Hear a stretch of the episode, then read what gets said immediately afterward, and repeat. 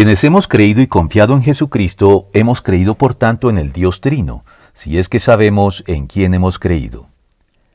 La doctrina de la Trinidad, más allá de sus aspectos y dificultades doctrinales y su carácter misterioso y cabalmente incomprensible para los hombres, por el que muchos tratan de negarla al no poderla abarcar y reducir a su propia mente finita y limitada,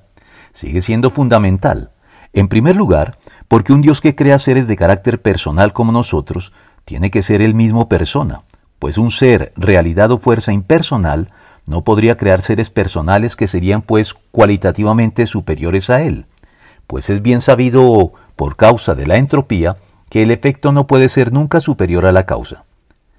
En segundo lugar, porque si bien el Creador decidió compartir con sus criaturas humanas su carácter personal, en Dios este carácter debe ser ostensiblemente superior al de los humanos, por lo que la coexistencia de tres personas diferentes en la unidad de Dios es una expresión de esta superioridad cualitativa en relación con sus criaturas personales.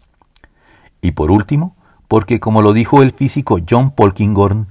para el cristiano la verdadera teoría del todo es la teología trinitaria. El universo es de carácter profundamente relacional y de estructura unificada, porque es la creación del único y verdadero Dios, Padre, Hijo y Espíritu Santo.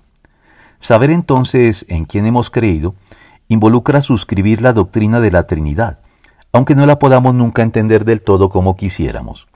Pero no me avergüenzo, porque sé en quién he creído y estoy seguro de que tiene el poder para guardar hasta aquel día lo que le he confiado. Segunda de Timoteo 1.12.